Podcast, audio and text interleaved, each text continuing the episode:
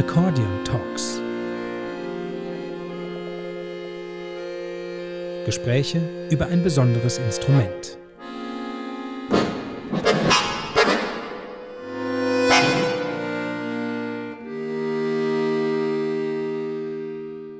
Einen schönen guten Abend, liebe Tina. Guten Abend, Laura. Ich sehe dich in deinem Kabuff, also deinem Aufnahmestudio. Vielleicht auch die Kammer des Schreckens, denn sie ist vollgestellt mit Dingen. Also ideal, um hier Aufnahmen zu machen. Wenn Aufnahme, dann irgendwo, wo es richtig voll gerumst ist, am besten mit Büchern.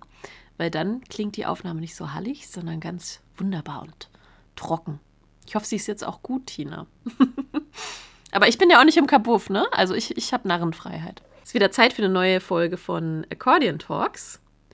Und wenn du an die letzte Folge zurückdenkst, da haben wir so einen kleinen Themenbereich angeschnitten, den wir jetzt in den nächsten Folgen weiterverfolgen wollen.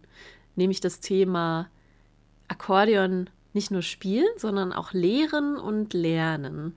Das ist so ein bisschen unser Überthema für die letzte Folge, für die Folge heute und auch für die nächsten zwei Folgen mindestens. Was ist dir noch so von Dieter Fröhlich in Erinnerung geblieben? Vor allem dieser Ansatz, dass man sagt, man will alle irgendwie mitnehmen. Also weniger jetzt Konkurrenz oder Wettbewerb, sondern mehr Spaß in der Gruppe.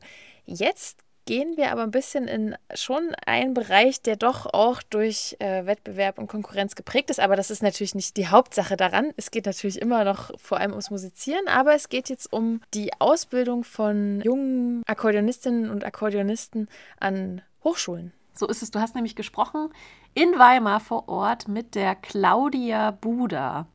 Erzähl doch noch mal kurz, wer ist Claudia Buda? Also Claudia Buda eilt ihr ruft ein bisschen voraus hier in dieser Stadt, denn wenn man über das Akkordeon spricht, dann spricht man meistens über sie, weil sie hier einfach wahnsinnig präsent ist als Hochschulprofessorin. Sie hat 2018 hier an der Hochschule für Musik Franz Liszt die Professur für Akkordeon übernommen. Ja, und davon gibt es gar nicht so viele, aber es gibt eben eine in Weimar und Claudia Buda hat sie inne.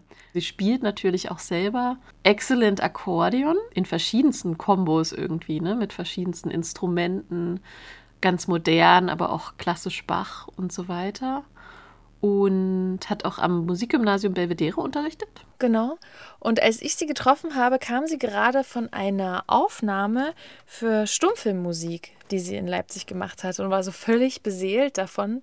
Das schwappt so richtig über. Also ich, ich, kann mir gar nicht vorstellen, dass sie mal nicht begeistert ist. Sie ist einfach so ein ganz euphorischer, positiver Mensch mit so einem ganz beschwingten Schritt. Und es war sehr, sehr schön, einfach mit ihr zu sprechen, weil sie einen sofort in ihre Welt mitgenommen hat. Das ist schön, wenn du es erzählst. Ich finde, das, das hört man auch. Und das finde ich auch sehr schön, mir das vorzustellen, dass das dann auch bei den Studierenden irgendwie ankommen wird, ihr Enthusiasmus. Weil, was ich mir vorstelle, ist natürlich, Akkordeon studieren wird sehr viel, davon berichtet sie auch, das ist ganz viel Üben auch und ganz viel harte Arbeit. Aber man macht es ja aus irgendeinem Grund und äh, wir hoffen natürlich, dass der nicht zuletzt Freude an der Musik ist. Ja, sie lässt es auch, wenn sie darüber spricht, gar nicht so negativ klingen, so nach Blut, Schweiß und Tränen, sondern eher so eine, sie spricht öfter von einer Reise, auf die man sich begibt. Und das finde ich so ein schönes Bild, weil diese Reise, das, da trifft man auch immer wieder andere Menschen und dann gibt es Lehrerinnen und Lehrer, die einen prägen und dann eben auch Menschen wie sie, die sich dann ihren Schülern so annimmt und das ist fast so ein spirituelles Bild irgendwie, was sie da aufmacht. Dann hören wir doch mal rein. Du hast sie ganz am Anfang gefragt, wie sie das Akkordeon in drei Worten beschreiben möchte. Ein Chamäleon mit frischer Farbe. Oh, das waren vier Worte. ist okay. Gut, dann ein Chamäleon. Ein interessantes Chamäleon. Dann würde ich so sagen, ein interessantes Chamäleon. Das sind wirklich drei Worte. Da entnehme ich daraus, dass das Akkordeon vielfältig ist. Also, dass es in vielen Musikrichtungen eingesetzt werden kann. Genau, sehr viele Musikrichtungen, aber auch in sich trägt das Instrument sehr viele Farben.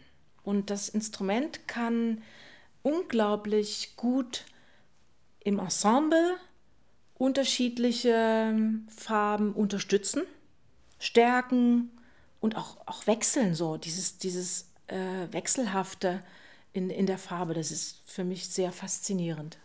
Ist es etwas, was es sehr stark von anderen Instrumenten unterscheidet? Oder ist das etwas, was Sie einfach, weil es Ihr Instrument ist, so besonders gut kennen vielleicht? Natürlich hat jedes Instrument eigene Farben und jedes Instrument kann diese Grundfarbe, die es hat, wandeln und vielseitig gestalten. Das auf jeden Fall. Aber ich denke, was so faszinierend ist, ist der Fakt, dass es ein harmonisch reiches Instrument ist, also das heißt polyphon spielen kann mit unterschiedlichen vielseitigen Stimmungen, Stimmlagen und diese dann eben aber auch noch modifizieren kann. Und dieser Fakt, dass wir eben zum Beispiel in einer Harmonie auch crescendieren können, diminuieren können, also wachsen und kleiner werden können, das ist etwas sehr Lebendiges und damit auch etwas Farbenreiches. Worüber man ja oft stolpert, sind so, ich sag mal, Image-Schäden des Instruments. Also das Akkordeon ist ja gerade im deutschsprachigen Raum total stark besetzt durch Volksmusik oder ähm, ja, vielleicht auch Schlager. Ist das etwas, womit Sie auch konfrontiert sind oder ist das völlig losgelöst, weil Sie sowieso in ganz anderen künstlerischen Sphären auch unterwegs sind? Also ich begegne dem ganz regelmäßig und vor allen Dingen auch wirklich sehr viel in Interviews oder in Fragen, die zum Instrument gestellt werden. Dann kommt immer die ganze Palette. Edelweißrekorder, Volksmusikkompressor, Lenin-Rauper, alles wird genannt und auch oft ist es so bei, bei Kritiken, die zu Konzerten kommen, wird immer dieses Bild verwendet, ja eigentlich ist das Instrument ja so und so, aber hier lernen wir nun kennen, dass es ja eigentlich ganz anders sein kann. Äh, insofern passiert uns das ständig und ich nehme das mit, ja, mit, einem, mit einem großen Spiegel auf und sage, ja, das, das ist das, was ich praktisch von außen bekomme und, und gebe dann mein Bild zurück. Und mein Bild ist in der Form frei, dass ich sage, so wie ich denke, so ist das Instrument. Und wenn ich natürlich immer diese, äh, diese Schubladen von wegstelle, dann klar, dann ergibt sich dieses Weltbild. Aber wenn ich das nicht mache, dann bin ich frei und offen. Und das versuche ich zu realisieren. Und wenn natürlich diese, diese Meinungen kommen, dann nehme ich sie auf und gebe eine Idee dazu.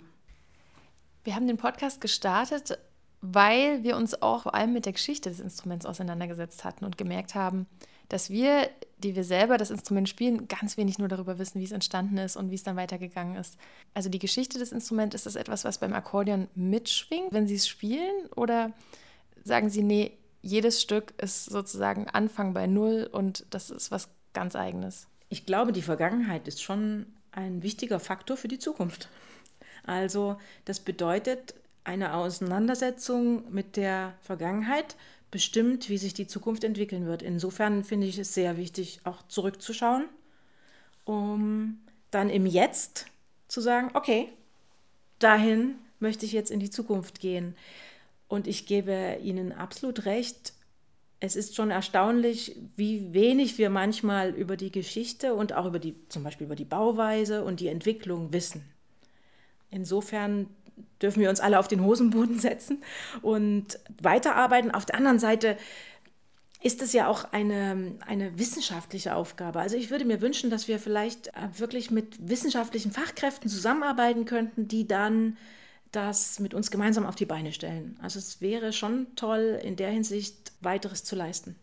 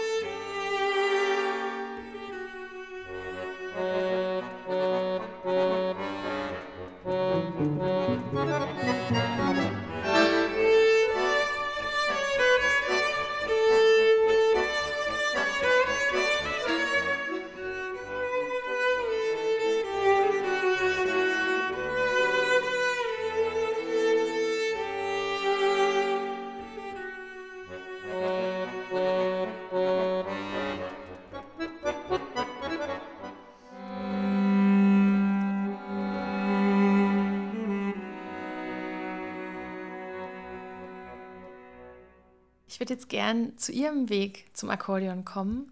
Können Sie uns erzählen, gab es einen Moment, vielleicht als Kind, wo Sie gemerkt haben, das interessiert mich oder wie, wie war Ihr Weg dahin?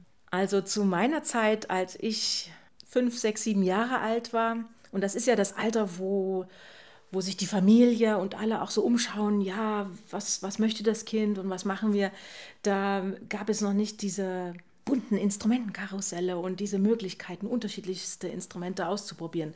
Mein Weg sollte ursprünglich ein sportlicher sein. Also ich war relativ flink unterwegs und das hat, äh, ja, das haben natürlich die Menschen um mich herum bemerkt, äh, auch gerade die im Bildungsbereich und wollten gerne, dass ich da da einsteige. Und meine Eltern haben aber damals natürlich den Blick auf den Leistungssport äh, kritisch gesehen, zu Recht, und gesagt, na, Vorsicht, Vorsicht, ähm, äh, freie Bewegung toll, aber wir, wir nehmen mal lieber den Weg in die Musik. Und das ist insofern äh, interessant, weil unsere Familie gar nicht musikalisch geprägt ist. Meine Mutter hat aber Akkordeon gespielt. Und dann, dann kam so die Frage, na, was meinst du denn, wäre denn das was? Und ich hatte einfach noch gar keine Ahnung. Ich habe das gesehen und gesagt, ja, klar, ist doch nett. Ja, probiere ich mal. Also das war ganz schlichtweg so der familiäre Weg. Die Mama spielt Akkordeon und die Tochter tritt in die Fußstapfen. Und da kam auch nie ein anderes Instrument des Weges. Das kam später. Und zwar, das war echt, das war dann schon fast in der Studienzeit. Da gab es dann wirklich auch so kritische Momente, wo, also das ist ja das Alter, wo es dann auch darum geht, ich sage jetzt mal cool zu sein oder so lässig zu sein und dann ich mit meinem Akkordeon und dem Wägelchen und dann musste ich immer, das weiß ich noch, auf dem Weg in die Musikschule immer an den Klicken so, die standen da muss so mit meinem Wägelchen vorbei und dachte ich immer, oh Gott, mein, das fand ich dann total uncool.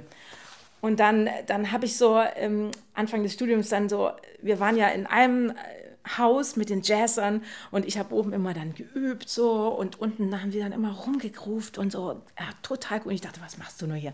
Und dann, dann habe ich echt eine Zeit lang mal Saxophon gespielt, weil ich, das war einfach mit dem, ich war einfach cool, hat einfach Spaß gemacht. Es war ein anderes Lebensgefühl sozusagen. Habe das auch gemacht, aber dann natürlich die Erkenntnis gewonnen. Also wenn wir wirklich in die Tiefe wollen, und das ist schon mein Ziel, einfach in die Tiefe der Musik zu kommen, dann ist einfach Zeit notwendig und es geht halt nicht alles. Ne? Also gerade auch beim Saxophon, bis, bis du dann wirklich so einen, einen guten Ton hast, kannst du schon mal lange üben. Das heißt, Tiefe ist Zeit, Übung, Talent? Da ähm, halte ich mich an den, ja, den berühmten Spruch, ne? 95% Schweiß oder Fleiß und 5% Talent. Ja, klar gibt es die Typen, wo man einfach so sagt, Hammer, abgefahren. Ich muss einfach zuhören da. Das ist so unglaublich. Das, das gibt es, aber da steckt eben auch doch sehr viel Arbeit dahinter. Und wenn es auch um einen, einen längeren Lebensweg geht, dann glaube ich, das schüttelt man nicht einfach so aus dem Ärmel. Jetzt sitzen Sie ja vor mir als Professorin für Akkordeon. Wie verläuft so ein Weg? Also wie kommt man dahin? Ja, eben auch mit Zeit, Übung, Fleiß, Geduld und einer großen Portion Glück. Mhm, Sage ich jetzt wirklich, weil äh, wir haben unglaublich viele tolle Akkordeonistinnen und Akkordeonisten, die auf dem Weg sind. Es ist unglaublich, was jeder so macht und wie jeder so seinen Lebensweg bestreitet. Und ich bin jetzt hier seit 2018 in einer Festanstellung. Vorher war ich freiberuflich im Lehrvertrag hier sehr lange. Und ich habe jetzt hier als Professorin die Gelegenheit, eben auch in Berufungskommissionen mitzuarbeiten und erlebe, wie komplex und wie umfangreich dieser Prozess ist, bis zu einer Professorenstelle besetzt wird. Und deswegen sage ich zu Recht hoffentlich, es gehört auch eine Portion Glück dazu. Der Weg für Sie hierhin ist ja aber dann doch vielleicht auch die Entscheidung gewesen oder der Wunsch zu lehren und Ihr Wissen, Ihr Können an andere Menschen weiterzugeben. Ist es etwas, was Sie sehr früh entdeckt haben? Ja, also da muss ich jetzt selber über mich schmunzeln, weil ich weiß, dass ich, es ist doch köstlich, dass ich im Kindergarten, dann die Lehrer fragen ja immer, oder die Betreuerinnen, die fragen ja immer, na, was willst du denn mal später machen und so. Und ich habe tatsächlich im Kindergarten, habe ich gesagt, ja, ich möchte Kindergärtnerin werden. Und dann habe ich in der Schule gesagt, ja, ich möchte Unterstufenlehrerin werden. Also immer in diesem Gebiet, wo ich war, habe ich das so beantwortet. Das fand ich schon interessant. Dann kam natürlich die Jugendzeit und dann auch die Studienzeit.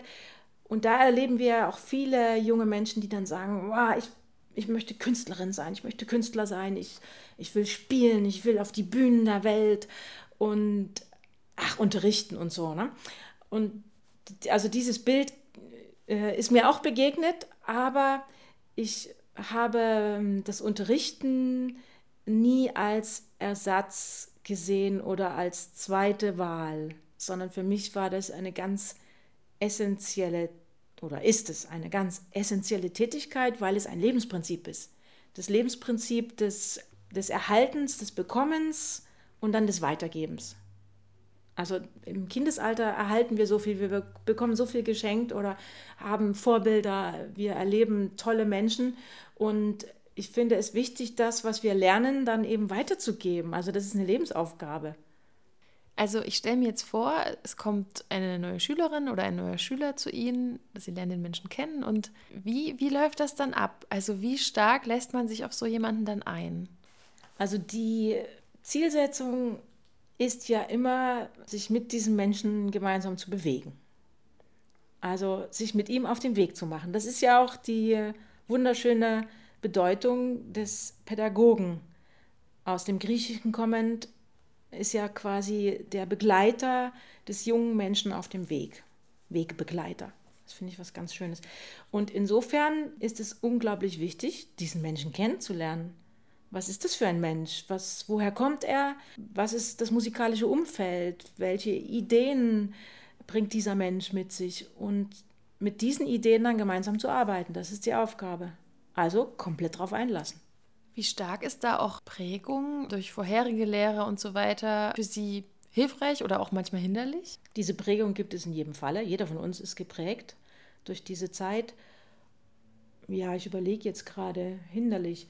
Ja, hinderlich vielleicht in dem Sinne, dass äh, Meinungen fest sind. Dass jemand eine Ansicht hat und so ist es.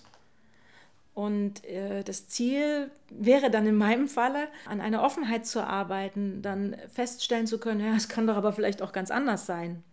Oder es gibt eben viele Möglichkeiten. Also das ist, glaube ich, die Aufgabe, die jeder von uns hat. Und ich bemerke es ja musikalisch auch selber. Jeder, jeder ist geprägt durch sein Umfeld. In jedem Fall. Spannend ist ja dann immer auch zu überlegen, es, äh, ich habe ja auch dann früher die Suzuki-Methode kennengelernt wo wir dann überlegen, also was, was ist der Kern des Menschen? Also die Persönlichkeit, die einfach besteht und da ist, vielleicht auch unveränderbar. Und was ist geprägt durch ein Umfeld? Also wie, wie, in welchem Verhältnis stehen diese Faktoren von, von, von innerem Kern, von Persönlichkeit und von Prägung durch das Umfeld? Das finde ich auch eine spannende Frage. Und wie stark hört man sowas? das ist auch interessant wir könnten ja sagen, okay, manchmal ist hörbar, aus welcher Schule ein, ein Akkordeonspieler kommt.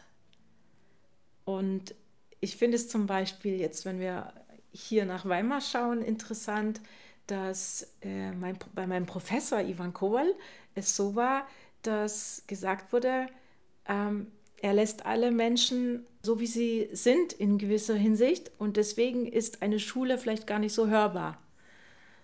Also da gibt es alle Faktoren. Also wir können Menschen erleben, Akkordeonisten erleben, wo man sagt, ah, klar, höre ich, kommt da und daher. Aber auf der anderen Seite auch äh, einfach Typen erleben, wo man dann merkt, wow, das ist ja ein total eigener Typ.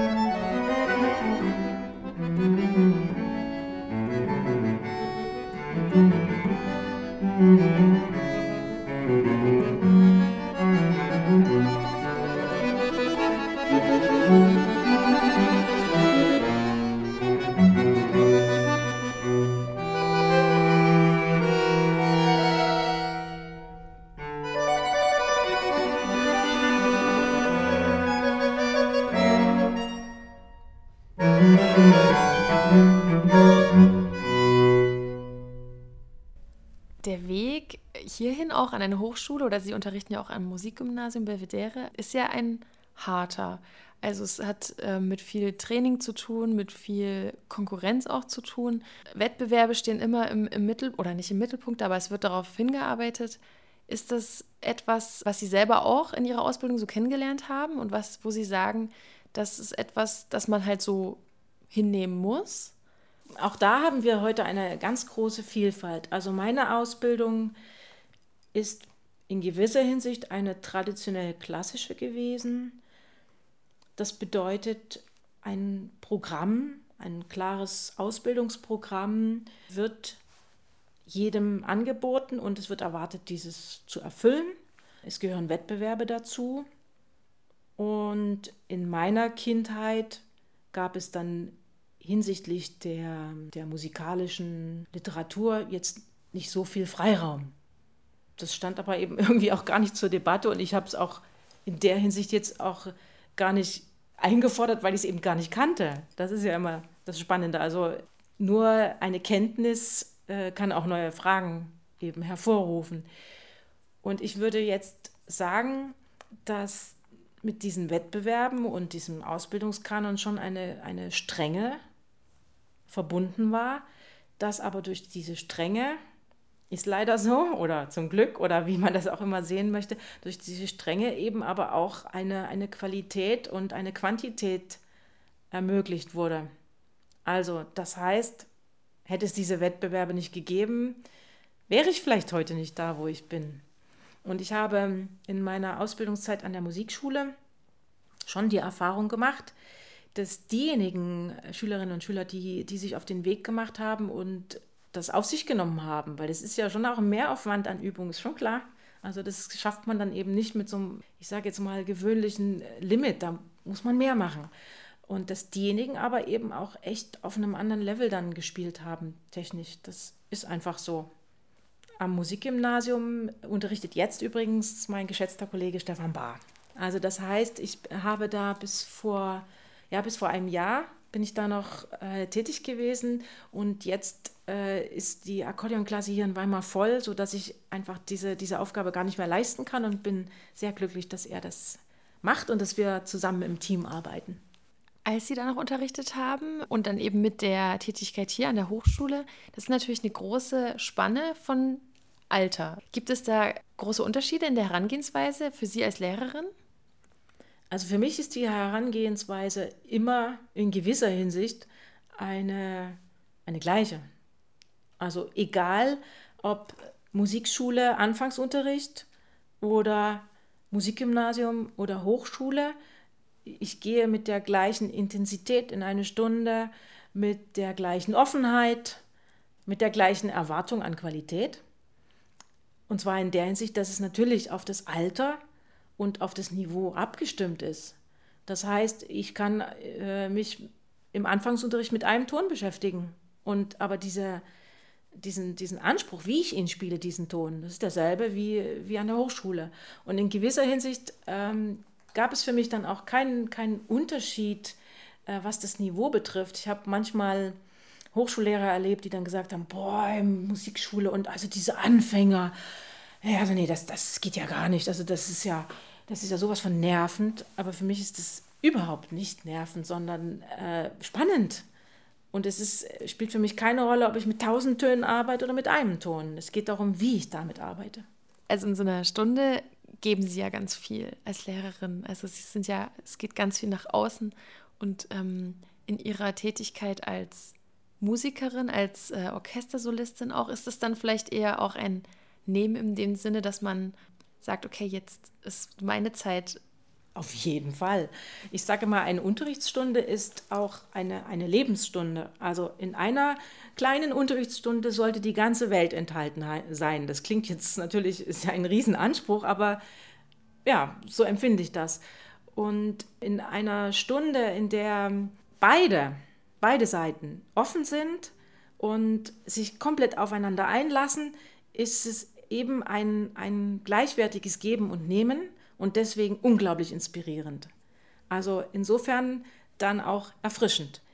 Und ich weiß noch, als ich angefangen habe zu unterrichten, das ist, ich, wenn man jetzt also vom Studium kommend und dann in die Musikschule und dann hatte ich dann früh noch drei Stunden Früherziehung und dann Pause und dann, glaube ich, sechs oder sieben Unterrichtsstunden hintereinander und dann hat mir abends der Kopf geraucht, weil das war natürlich alles neu. Und dann war ich bei einem Seminar, bei einem äh, pädagogischen Seminar und habe Eugen Schanun erlebt, ein ganz alter, weiser Herr damals. Und dann sagt er, also, wenn ich so einen Unterrichtstag erlebt habe, dann gehe ich daraus gestärkt hervor. Ich bin frisch und ich dachte, boah, wie macht er denn das? Ich bin ja voll fertig. Mir raucht der Kopf und er sagt, er ist total gestärkt. Aber äh, jetzt, nach all diesen Jahren, stimme ich ihm zu. Also das kann unglaublich inspirierend sein. Voraussetzung ist aber eben wirklich diese Offenheit auf beiden Seiten. Das heißt, wenn auf der anderen Seite zum Beispiel ein, ein kleiner Schüler ist, der null Bock hat, also den, der echt jetzt so richtig so, oh nee, und der alle Türen zumacht, dann ist es wirklich Energiearbeit. Also dann so offen zu sein und so alles hineinzugeben, obwohl da eine Tür zu ist vielleicht, das ist anstrengend. Das stimmt. Das, das, also das darf ich, das darf man auch sagen und das darf auch im Raum stehen.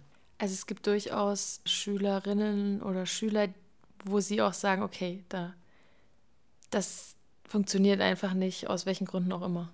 Ja, eben, weil, weil, also wenn jemand so richtig null Interesse hat, dann, dann ist es wirklich schwer. Und was wollen wir denn dann zusammen? Wir wollen es ja zusammen auf dem Weg machen. Und in, insofern äh, denke ich aber, ist es trotzdem wichtig, eben selber dann auch nicht zuzumachen, sondern selber eben offen zu bleiben und dann es eben die ganze Zeit zu, zu versuchen. Das ist dann auch eine Aufgabe, eine Herausforderung. Und insofern habe ich übrigens tiefsten Respekt vor allen äh, Lehrerinnen und Lehrern, die, die im Klassenunterricht arbeiten und im Klassenverband. Denn in unserem Falle, im musikalischen Falle, kann ich ja immer davon ausgehen, dass wir mit Menschen zu tun haben, die die ja doch etwas wollen. Also die wollen ja spielen, davon gehen wir aus und sie wollen lernen. Und wenn ich aber so eine große Klasse habe mit ganz vielen Menschen, die ganz unterschiedlich sind, Halleluja, Respekt. Also ich, äh, also ich freue mich über jeden engagierten Lehrer und bin total glücklich, wenn wir diese Menschen haben. ja. Füllest wieder Busch und Tal still im Nebelglanz, lösest endlich auch einmal meine Seele ganz, reitest über mein Gefild, lindernd deinen Blick, wie des Freundes Auge mild, über mein Geschick.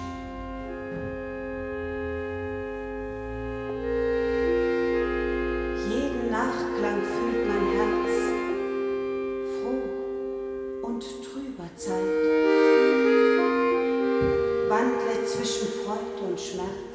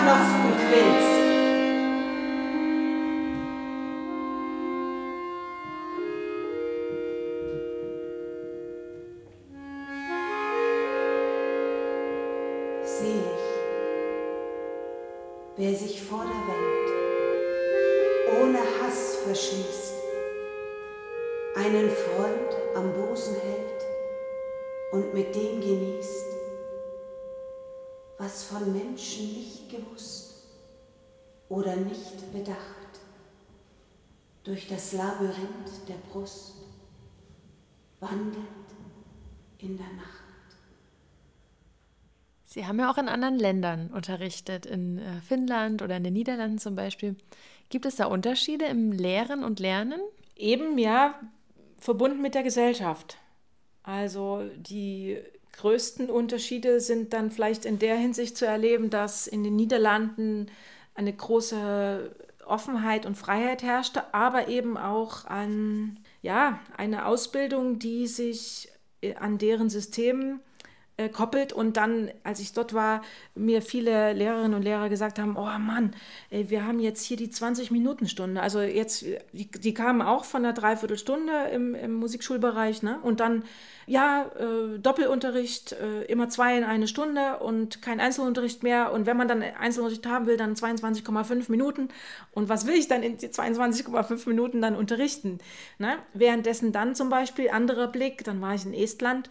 Äh, dort gab es dann noch natürlich die gebunden an die früheren Traditionen ganz andere Unterrichtszeiten. Und ja, hallo, wenn man dann zweimal in der Woche 45 Minuten hat, dann schafft man natürlich komplett was anderes als einmal 22,5 Minuten.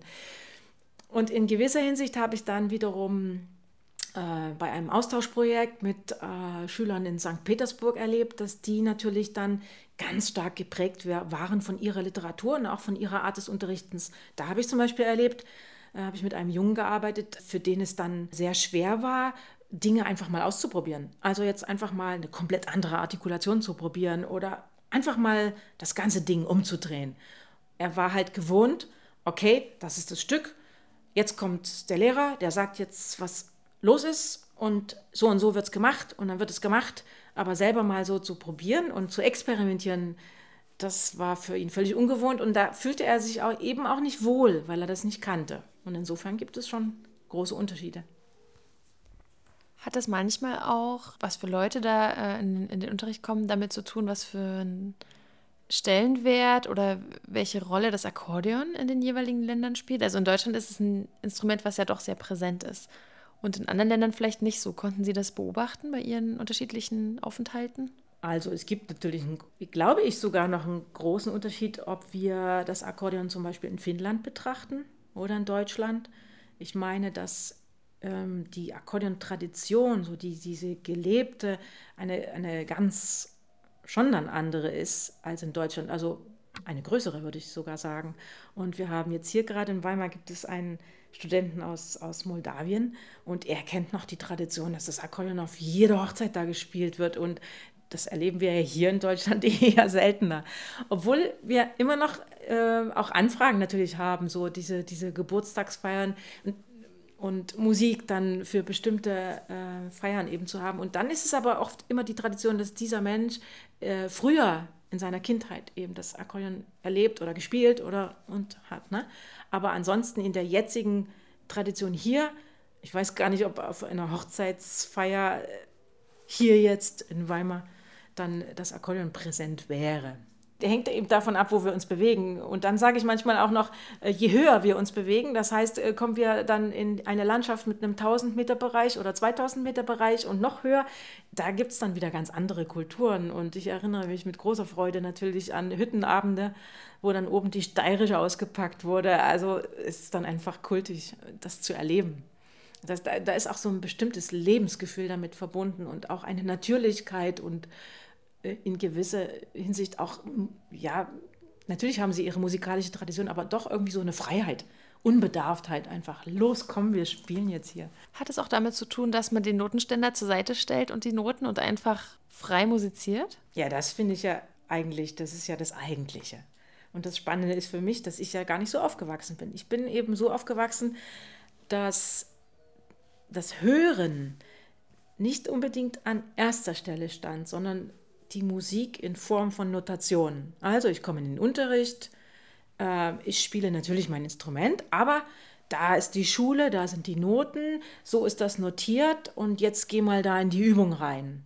Aber das ist es doch eigentlich gar nicht. Musik ist doch Hören und deswegen sollte doch eigentlich das Hören an erster Stelle stehen und das Spielen auch Nachgehör. Und ich erlebe manchmal äh, Laienmusiker, die dann sagen, ja, ja, hm, naja, so richtig kann ich das ja nicht, ich kann ja keine Noten. Und dann denke ich immer, mein Gott, also eigentlich ist es umgekehrt. Manchmal ist es so, dass die Profis gar nicht frei sind und Und dann haben diejenigen, die absolut frei spielen können, die transponieren können und hin und her spielen und rauf und runter, die haben dann große Bedenken und äh, Sorgen, dass sie, dass sie ja eigentlich nur Laien sind. Aber eigentlich ist das, das die, der Anfang, sage ich mal, die Essenz, äh, mit denen sich auch äh, die in Anführungszeichen Profimusiker auseinandersetzen dürfen, sollen und können.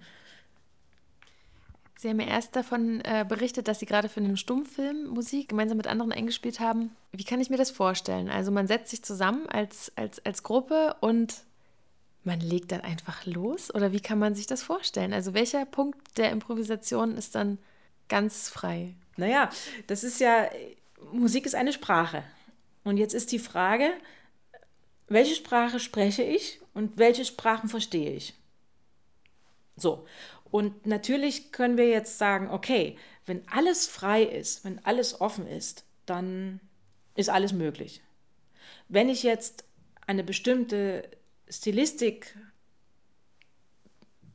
zum Klingen bringen möchte, dann muss ich die Regeln dieser Stilistik kennen. Also ich muss die Regeln der Sprache kennen. Und wenn ich die Regeln kenne, dann kann ich eben in dieser Sprache sprechen oder in dieser Stilistik. Und insofern besteht das Kunststück darin, äh, die, zu hören, was die anderen zu sagen haben und zu, dann natürlich auch zu erkennen, um antworten zu können. Und das ist übrigens etwas, äh, was ich bei Alan Byrne in wunderbarer Weise erlebt habe und auch sehr schätze in seiner Art, äh, Musik zu vermitteln, dass wir lernen, aufeinander zu hören und auch wahrzunehmen, wie wir denn hören und auch an unserer Hörkultur arbeiten. Insofern bin ich Ellen Byrne dann sehr dankbar.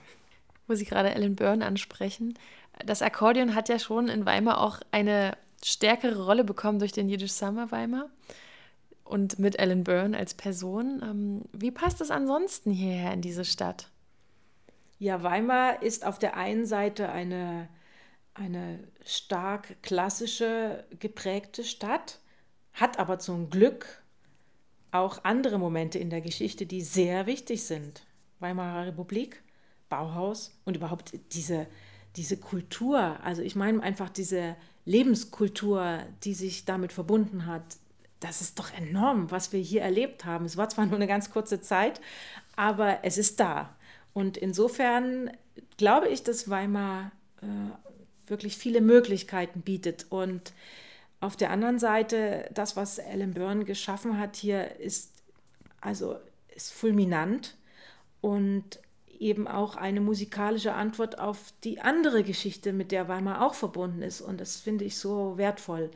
Insofern bin ich dankbar, wenn wir hier eben einen Schmelztiegel vieler Kulturen ausbilden können. In Münster hatten Sie ja die Möglichkeit, 2009 ähm, diesen äh, Studiengang Akkordeon als Fachrichtung neu zu schaffen, zu etablieren. Wie macht man das? Ja, natürlich geschieht das immer in Verbindung auch mit Menschen. Und in, in Münster ist Matthias de Oliveira Pinto, Cello-Professor, und mit ihm arbeite ich seit vielen Jahren zusammen. Und es ist so gewesen, dass als äh, in Münster diese Cello-Professur ausgeschrieben war und das äh, Bewerbungskonzert stattfand, äh, hat er mich gefragt, ob ich mit ihm da spiele. Und das fand ich, äh, war für mich auch eine Ehre, weil ich dachte, wow, äh, normalerweise, äh, klar, ne, sind die Korrepetitoren dabei bei den, bei den Cellisten und dann geht man auf die Bühne und dann wird gespielt. Und er hat aber gesagt, nein, ich, ähm, ich entscheide mich für das Akkordeon und fragte mich und dann sage ich, klar, komme ich gerne mit nach Münster. Und äh, dann haben wir da gespielt und er hat die Stelle bekommen. Und äh, einige Zeit später hat er dann gefragt, Mensch, meinst du nicht, dass es eine tolle Gelegenheit wäre hier auch für die Hochschule, wenn das Instrument auch hier wäre? Und dann sage ich, gut, warum nicht? Lass es uns einfach mal probieren. Und ähm, ja, dann kamen halt die Vorschläge und dann hat die Hochschule überlegt und dann sich dafür entschieden, es zu wagen. Und hier in Weimar war es ja anders. Also Sie haben ja selber hier studiert. Genau. Das heißt, man hat ja immer ein bisschen auch diese Fußstapfen mitlaufen, also die, die Lehrer von damals und so weiter. Wie war das dann hier anzukommen? Also hier ist es wirklich eine, eine gewachsene biografische Geschichte. Unsere erste Professorin war ja Frau Professor Irmgard Lothar Krieg, die ich noch kennengelernt habe. äh, war für mich eine, eine außergewöhnliche Persönlichkeit, auch eine inspirierende Persönlichkeit, eine Persönlichkeit mit sprühender Lebendigkeit, also unglaublich.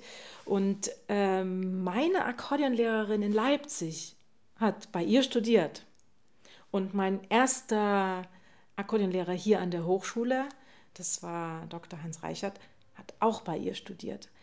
Und insofern gibt es da wirklich eine, eine, eine ganz lange Tradition und somit auch eine, eine Tradition der, der Werte oder der musikalischen Ansichten. Das kann man wirklich sagen. Und das ist auch eine Prägung, die da entsteht. Auf jeden Fall. Ja, und dann nicht zuletzt übrigens, um dann noch den Zirkel komplett zu machen, ist natürlich dann mein Professor, bei dem ich das Studium dann abgeschlossen habe, Professor Ivan Kowal. Das ist dann vielleicht auch das, wovon Sie erst sprachen, dass man ja immer etwas mitgibt, wenn man, wenn man lehrt. Also dass man ja vielleicht so ein Pflänzchen pflanzt, was dann irgendwie weiter wächst. In jedem Falle. Und die Frage ist ja dann, in welchem Garten dieses Pflänzchen wächst. in dem Falle ist es eben der Weimarer Garten mit der Weimarer Schule. Und damit verbindet sich eben eine gewisse Art der Tongestaltung, die eben über die Jahre geprägt wird und wurde. Ich würde gerne noch mal auf eine Sache eingehen, äh, auf die man stößt, wenn man ein bisschen über sie recherchiert, nämlich ihre, ich weiß nicht, ob zweite Leidenschaft, aber auf jeden Fall eine der weiteren Leidenschaften, Aikido. Warum? Wie passt das zusammen? In gewisser Hinsicht ist es ein, ein Zufallsgeschehen, aber jetzt können wir ja fragen, ja, was ist denn hier Zufall in diesem Leben? Es war nicht mein Plan oder meine Idee, eine, eine Kampfkunst zu lernen. Also natürlich hat mich Bewegung immer fasziniert. Insofern muss ich dann schmunzeln und sagen, aha, ich bin jetzt also doch zu meinem Sport zurückgekommen irgendwie. Aber das, ich hatte das quasi nicht als, als Ziel im Kopf, sondern äh, im Rahmen einer, einer musikalischen Weiterbildung bin ich zufällig auf diese Kampfkunst gestoßen. Das heißt, ich war in einer Gemeinschaft, wir haben ein musikalisches Seminar äh, organisiert und innerhalb dieses Seminars, das fand an einem Ort statt, wo auch Aikido trainiert wird. Und wir Musikerinnen und Musiker haben dann gesagt, wow, komm, lass uns das mal angucken. Und wir sind halt dann an einem Abend, wo wir eben hätten rausgehen sollen aus, aus dem Ort, das ist eben ein Dojo gewesen, ähm, haben wir alle gesagt, ach komm, wir bleiben jetzt hier. Und haben uns das angeschaut und ich habe das gesehen und ich dachte, wow, das ist ja unglaublich, das ist ja, das ist ja fantastisch. Also ich war, ich habe das selber so auch noch gar nicht erlebt bei mir. Ich war total fasziniert und wirklich verliebt. Ich habe das gesehen und habe gedacht, na, das muss ich machen. Das muss ich machen. Dann war dieses Musikseminar war zu Ende und an, als, das war ein Freitag und an diesem Freitag begann ein, ein Aikido-Seminar dann an diesem Ort und dann habe ich gesagt, ich bleibe gleich da. Bin gleich dort geblieben und habe weitergemacht. Und so fing das an und ja, ich kann jetzt wirklich sagen, das ist äh, meine zweite Berufung, aber ich will gar keine Zahlen nennen. Es ist einfach meine Berufung und ich liebe diese Kampfkunst. Das war Claudia Buder bei uns im Accordion Talks Interview.